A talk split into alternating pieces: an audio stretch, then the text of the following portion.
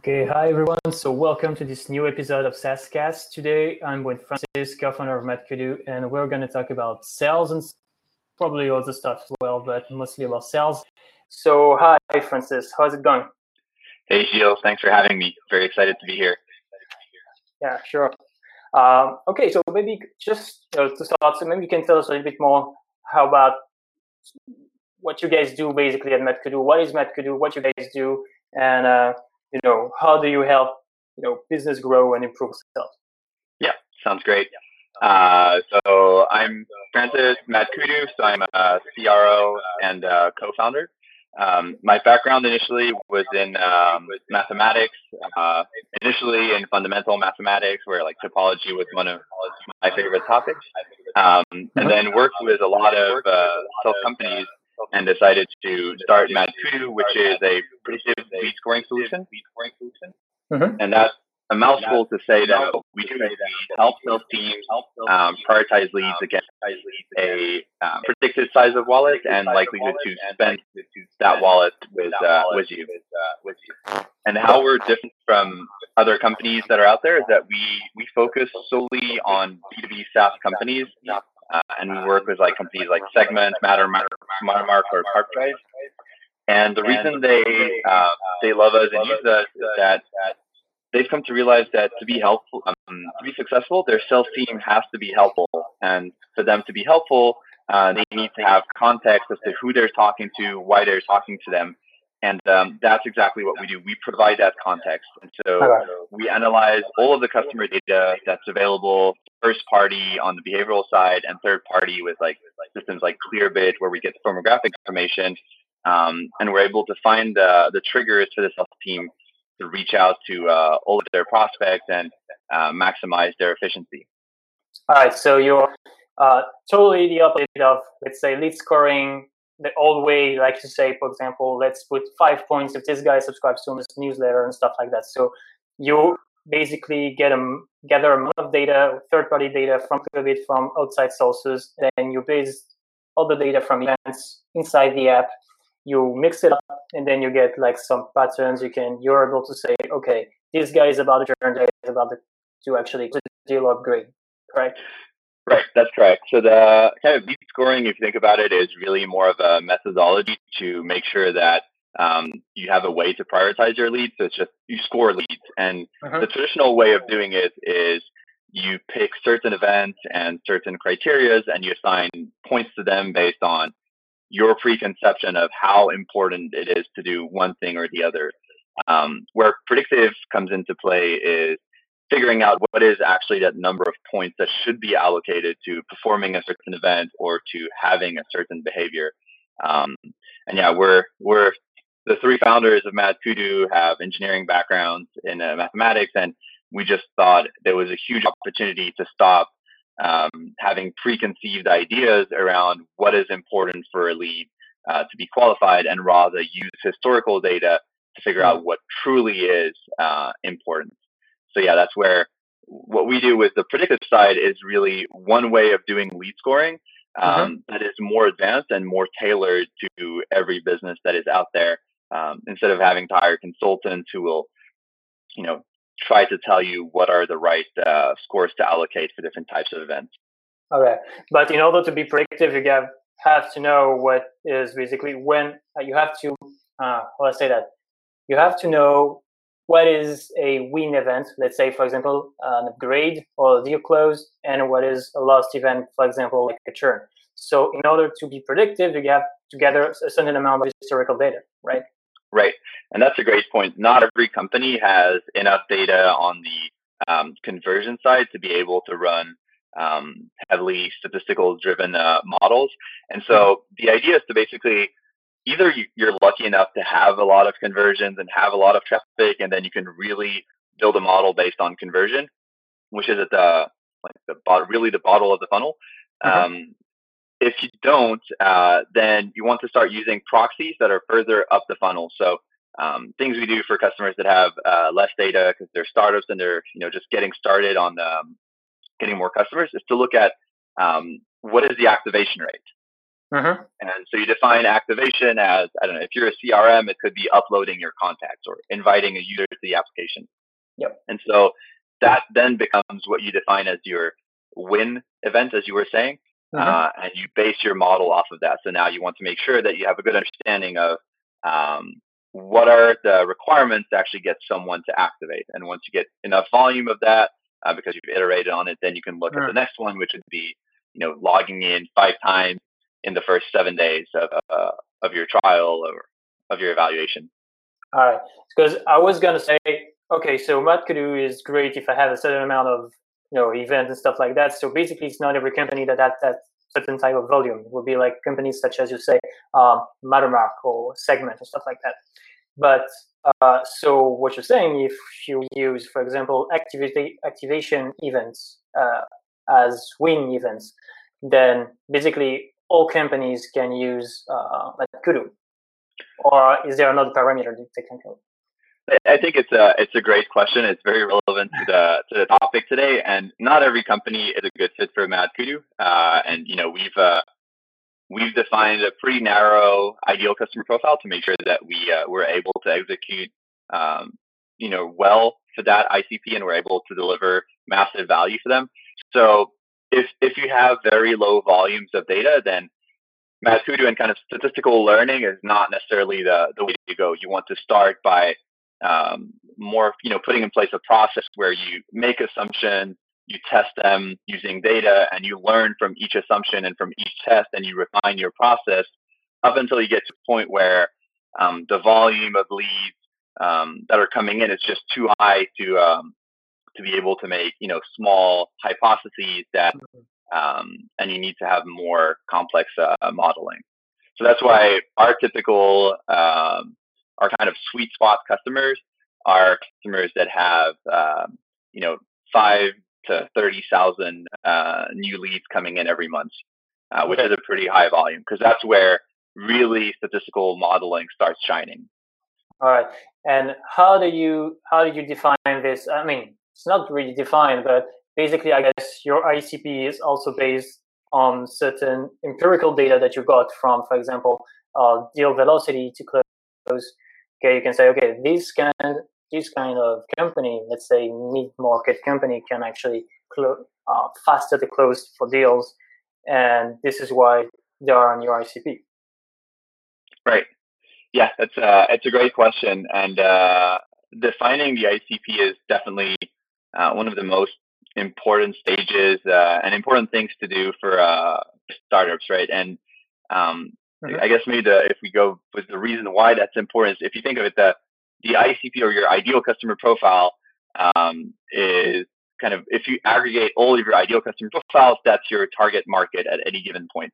Um, the target market is what you want to deliver a product for that will hit your product market fit. Um, and so, like one thing that really has changed today is that we really have to define the product based on um, what target market we're going for. So I think that's that's a pretty big change that has happened uh, lately. Where if you think of kind of the like people talk about the marketing revolution, I think it's it's always interesting because you know 200 years ago um, you had your local butcher knew exactly who you were, knew exactly how you wanted your meat, uh, what cut you wanted, and would tailor the offering to you. And then, so that's really one-on-one personalized um, and the product was defined according to your needs. And then we came to the industrial revolution where we then became able to produce products in massive quantities. And then everything became about how do I ship my product? And even marketing, sure. right? The like the standard things we're taught in marketing classes, like the four P's, my product, my place, my promotion, like all those things were really driven about how do I just ship this product? And hmm. today, with uh, all of the data that's available, with the ability to create products and prototypes and put them on marketplaces at a very low price, we're actually back to this initial thing of making like people wanting to build products for very specific people and wanting to meet their specific needs. So now we're back to this thing, like even in marketing classes, it's really interesting to see that we've gone from a big focus on the four P's to now I think it's the the five C's. I think is the new thing where yeah. it's all centered around the customer. Um, and I think that's really interesting because it, it puts back the ideal customer uh, the ideal customer at the center of every single strategy that you have. And so, yeah, to answer the question on um, like how you do it, I think it's you start with an early assumption of who is this uh, ideal customer that you want to solve a problem for, um, and you want that to be pretty narrow early on, and then you just start testing. And what you're looking for is if we take the IBM BANT frameworks, is budget, authority, need, and timing. Um, you're looking for initially need and budget. Those are kind of the two things that will help you start building a company. And if you break those, the need is really what's going to be able to generate traffic to your website. If you hit the right need, then people are going to, you're going to be able to have a message that resonates and that will get people engaged. And then once they're engaged, now you can talk about budget, which is going to generate your uh, revenue and help you uh, grow the company. So, um, so I guess the first thing is really finding a need for this uh, narrow kind of group of people that you define as your ideal customer. Uh, what we've done when we were at Techstars, um, so the uh, our managing directors told us in a week, hmm. call a hundred uh, of these companies that you've defined as your ICP. Uh, don't try to sell them anything, but do customer interviews to make sure and to make sure that you're able to validate the fact that the need um, sure. your solution is supposed to solve is actually there and that it is a relevant uh, problem to solve. Um, okay. That was really helpful to do. And so that started generating traffic. Then we had people who were interested.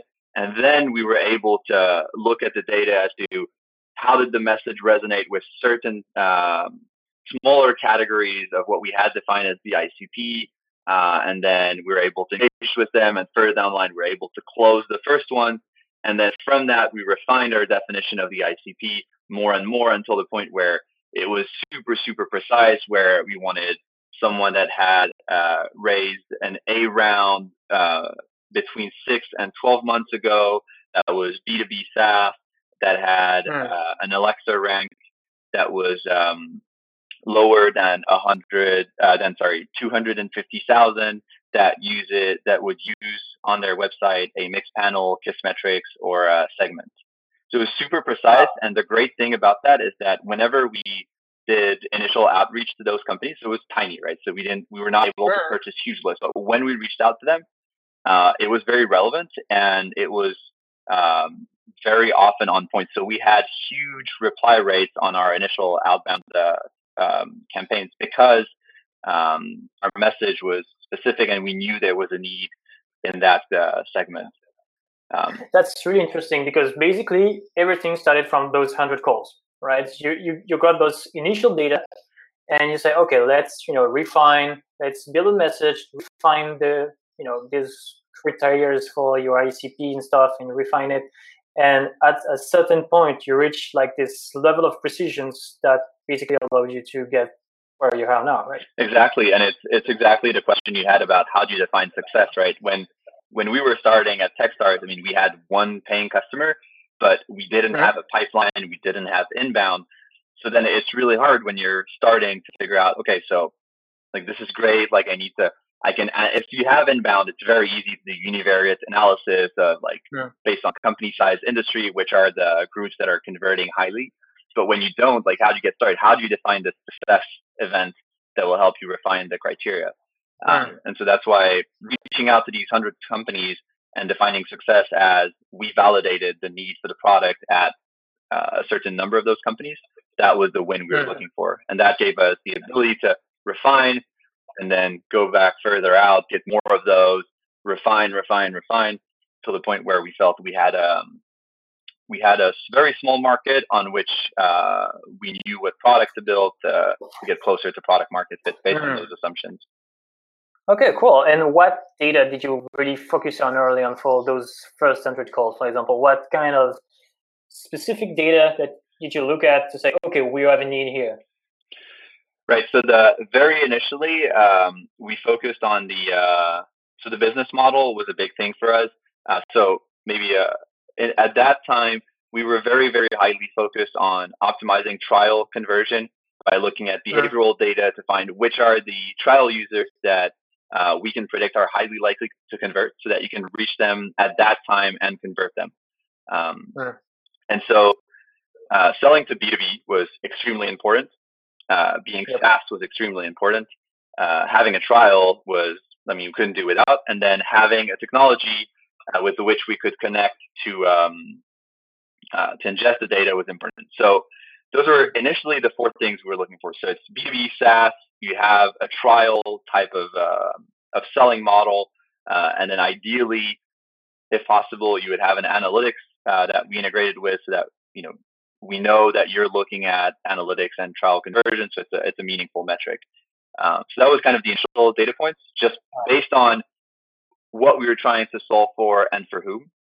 Uh, and then mm-hmm. from that, we refined it to uh, later stage companies because what we found is that for early startups, they're just worried about like I just need to convert people. I'm not at the point where I'm talking about optimizing. I just need to convert.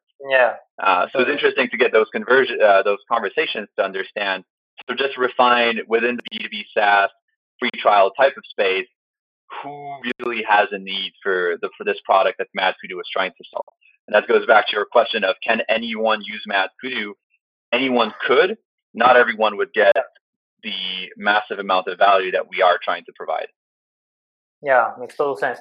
And among all the data that you got, uh, what do you find most valuable? I think this is a question actually that can apply to any marketer that's actually trying to get leads. Uh, you said you basically uh, fetched a lot of behavioral data on your leads and customers and potential customers. And do you feel that declarative data are more valuable or behavioral data that you get from the events or maybe from third party sources are more valuable? Uh, where do you stand on this? That's a it's a great question. There, I think they need to be they need to be tied together, and they have um, they generate different types of information at different times. Um, I think so. Maybe if we finish on the on the ICP side, because ICP is really tied to uh, uh, more of the firmographic data.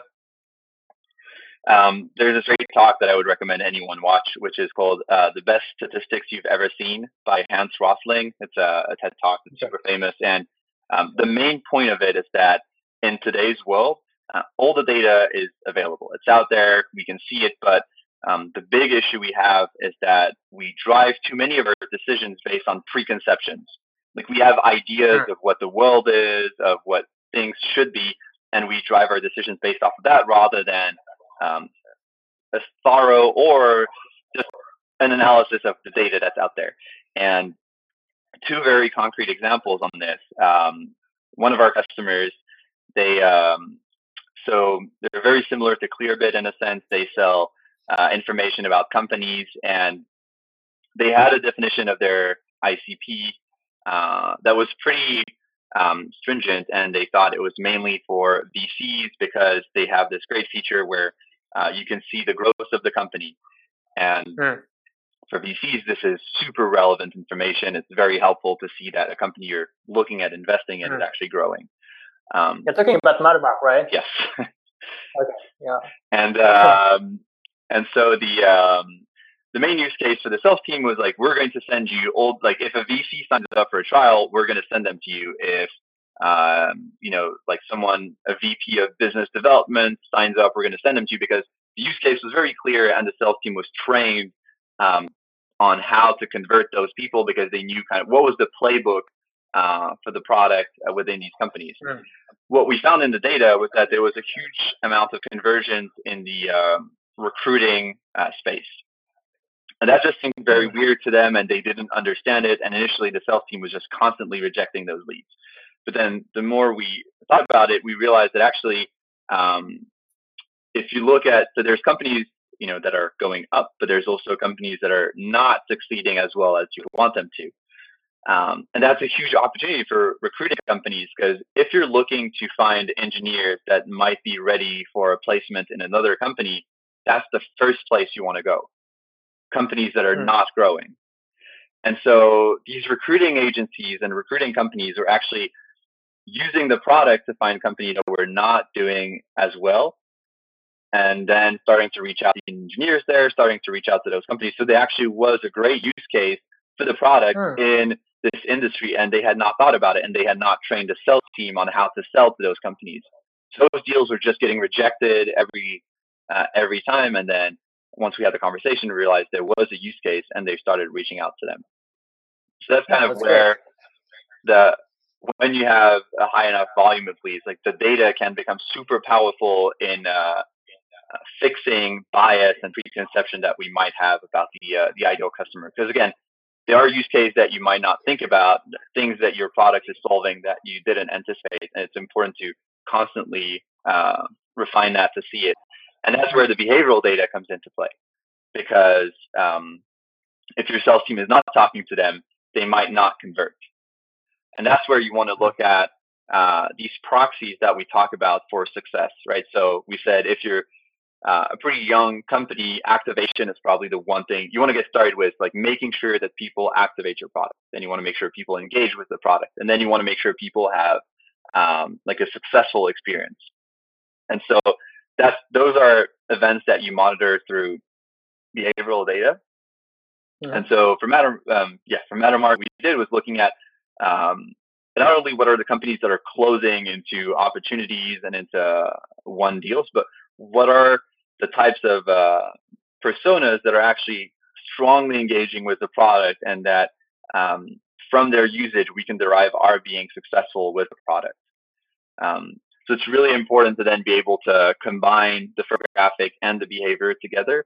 Um, also because different behaviors for different firmographics mean different things. Uh, there was another, maybe that's uh, the, the last thing on this is one of our, another one of our customers, what we found is that different personas are going to activate strongly but never convert. And versus uh, other personas are going to have little activation but high conversion. And so it's important also to uh, correct the bias in uh, in behavior by firmographics. All right, but those results from the potential customers with high conversion, uh, those are strictly data related. I mean, you get the data from the conversion from of those leads. Those, I mean, there is still historical data from those leads. Say, okay, that kind of lead has strong activation rate or a strong conversion rate, but you need also to get some feedback from the sales saying, okay, this is a bad lead. You know, how do you integrate this feedback into your algorithm or yeah. That's a great question. Um, yes, um, it's true that there are things. Uh, so you're pushing. So in the standard kind of um, sales and marketing play, uh, which typically have is the kind of, there's an interface between sales and marketing, right? And that's it's really important to have that well defined. And the output from a uh, marketing standpoint in this high touch uh, type of sales model is an MQL, a marketing qualified lead. So marketing gets budget, they acquire leads, find the most qualified, mark them as MQLs, hand them over to sales. Okay. And then the interface on the other side, from the sales standpoint, is they're going to have a sales accepted lead. So they take the MQL, they they qualify it, they decide, yes, this is a lead I am accepting, and I am going to work it. Um, so making sure that you have a clear interface on uh, the transition from MQL to SAL is super important. And for any MQL, there should only be two options, right? Either it's accepted or it's rejected. And being able to monitor these rejections is where you're going to get a ton of valuable feedback from the sales team. Um, actually, feedback that can correct uh, historical patterns uh, that might be misleading. And how do you get this feedback? Will be right uh, from your CRM, for example, saying, okay, this deal is lost because I don't feel it's qualified enough, or so typically, uh, if you're so for people using, so let's take Salesforce, because that's kind of the the main CRM out there. So typically, mm-hmm. marketing is going to create uh, a lead object with a lead status MQL, and then mm-hmm. the sales team is either going to change that lead status to SAL and then working, or to a status called rejected or unqualified can okay. what semantics you want. And then the idea is as a marketing team, you want to constantly be looking at all these leads that were marked as rejected and look for patterns in there. Um, hmm. And early on, it's important to actually organize weekly meetings with the sales team to go over this list of leads that were rejected and understand why that's the case. Um, and that's where you can correct. Uh, I mean, your sales team has data on uh, potential non-conversion that is outside of the realm of what the analytics can necessarily track. Okay. Yeah, makes total sense. All right. Uh, I had another question. It's not sales related, but uh, I, I browsed your website and I was like, okay, so they have a bunch of integrations to you know get the data from, and I was like, okay, how do you basically prioritize all the integrations that you get? It's more a product related really question. Um, how do you prioritize those integrations? You say, okay, let's talk to our customers and say, okay, what tools are they using on a daily basis, or I don't know, what's the process behind it? So, so it's a great question. It's so from a, a product related standpoint, for us, there's really two main integrations that are mandatory for the product to work. The first one is we need to ingest product usage data. And the second one is we need to have a connection with the CRM. The good news on the product usage data is that, even though the market is fragmented, there's really three major players out there. That's Segment, Mixpanel, Kissmetrics. Um, mm-hmm. If you integrate with one of the with the three, you have a huge coverage of uh, of the market. So um, so we decided to uh, to look at which one had the highest share of market. We built the integration for that one, but we had the roadmap uh, the uh, roadmap initially to build those three. And similarly on the CRM side, um, I mean, this it's it's a very fragmented market too, with a super super long tail. But Mm-hmm. Uh, Salesforce has the majority of the market, so building a Salesforce integration was kind of a way to make sure that we could address a big portion of the market. But then the next thing we did was uh, because we're working early on with, if you look at you know the crossing the chasm uh, type of framework, you're working with um, innovators and early adopters. So we were looking at what type of CRM these guys were using. Um, you're typically looking for things that are going to be highly flexible, and um, that's where companies like Pipedrive kind of came up because Pipedrive is very, very mm-hmm. easy to use. I think it's great for uh, early stage startups. You can customize the crap out of it without it being super complicated or super expensive. Um, yeah. So that's why that's how we kind of uh, so we looked at all the CRMs out there. Uh, we mapped them uh, across different dimensions um, for us to identify which we thought was the best fit for early adopters we were trying to reach out to. Uh, then mm-hmm. we validated that by talking to uh, to companies and making sure those were the CRMs they were using, and that's how we hmm. prioritized uh, which ones to build.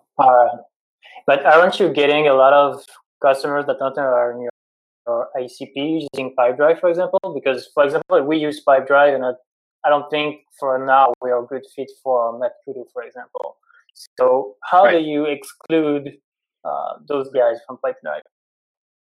Yeah, so it, that's a it's a great question, and that's where like having a strict definition of your ICP and sticking to it is really important because otherwise, if we're talking product, right, like the danger with uh, kind of opening constantly your definition of the ICP is that that's when feature requests starts pouring in and you start building things that go further and further away from what you initially wanted to build, and then your ICP is now in front of a product that no longer matches the need they had initially. So even though we built an integration for Pipedrive, um, it was still solely meant to serve our ICP. So the fact that we have an integration mm. with Pipedrive doesn't mean we're going for after every single Pipedrive customer because we know that the coverage of the Pipedrive customers and our customers and our ICP is actually pretty small because just because they yeah. have so, they have thousands of customers. Yeah, so basically, people coming from Pipedrive are not that priority versus someone coming from Kissmetrics, which is expensive, expensive, or uh, maybe from Segment with a, with a premium plan from Segment. That's correct. Yeah, that's correct. Yeah. I guess okay. the, the origin of the the origin of the lead does not impact the qualification as much as who they are. At the end of the day, it's more about what business model they have um, whether they come from you know organic or, or referral segment or they're a Pipedrive customer. If they don't match the ICP, hmm. they don't match the ICP. Yeah, yeah, got it. That's a good sentence to. It's a good takeaway. yeah. Uh, and I had one last question about your pricing strategy. Uh, I went to the website. I saw that basically your first plan starts at 250, right? So 249, yep. basically. Um, so did you start from scratch with that high pricing to match your ICP, which basically is a let's say mid market uh, target market, or um, what's the story behind that pricing? How did you came up with that? Yeah, that's uh, it's an excellent question. Um, there's a couple couple things behind it. Um, the first one is I think when you're so we come from the enterprise space. Like our previous mm-hmm. startup, we were selling deals that were closer to a hundred thousand dollar ACV on average. That was kind of on the low end of what we were selling, and um, I think it's important not to undermine constantly your pricing and to really make sure that uh, when you're defining pricing, it's a dispassionate uh, analysis of what is the value you're creating. And at the end of the day, your pricing has you, there there has to be a way to align the pricing so that you're very confident that uh, your the ROI on the product you're selling is going to be between five and ten x uh, based on your pricing. And so, hmm. what happened is that the first customer that we had, uh, we were able to increase their conversion rates by twenty percent. So within I think two months or three months, we generated about four hundred thousand dollars of incremental revenue. Hmm. And so we realized, wow. all right, like that's a huge amount of revenue that we're able to generate because they have a large volume of leads, um, and you know, increasing the conversion points by one on that volume of lead has a huge impact on revenue. And so that's when we realized that uh, we had to, to capture that um, that value and that we actually had a good fit for uh, for these types of companies. So that's why initially we set um, the pricing high. Mm-hmm. Um, and then we were constantly refining by, uh, we actually wrote, wrote, a blog post on this on um, like, should you chase elephants or, uh, or deers, where it's all about the sales velocity um, was a oh, yeah. pretty basic formula. Of It's number of leads times uh, dollar value times conversion rate divided by uh, time to convert. Um, but more easily, you can think of it as like there's dollar value, conversion rate, um, and then you look at are you better off chasing people that you know have a an ACV of twelve thousand, have a conversion rate of one percent, or uh, you know twelve hundred with a conversion rate of five percent. Uh, in our case, sure. it was better to go for the twelve thousand than to go for the twelve hundred. Um, so that's why that's what we were looking at because we have a better fit for uh, um, for that market. All right, cool. Uh, okay, so we are approaching the end, so maybe we'll can move on to Q&A if there is any questions. So please, guys in the chat, you can leave us uh, questions in the chat and we'll answer right away. Uh, but if nobody has any question, maybe we can call it a day. Well, no questions in the chat. Okay, so maybe we can call it a day. And well, thank you, Francis, for being with us today. Uh, it was really interesting. Uh, so next SaaScast will be probably by mid-November, and the next one by the end of November. Uh, still don't know with whom and stuff. So I don't know. So I'll send you guys an email saying that. And uh, so that's it. So thank you for being with us. And uh, well, see you next time. Cheers. Thanks, Tan. Cheers. Bye. Bye.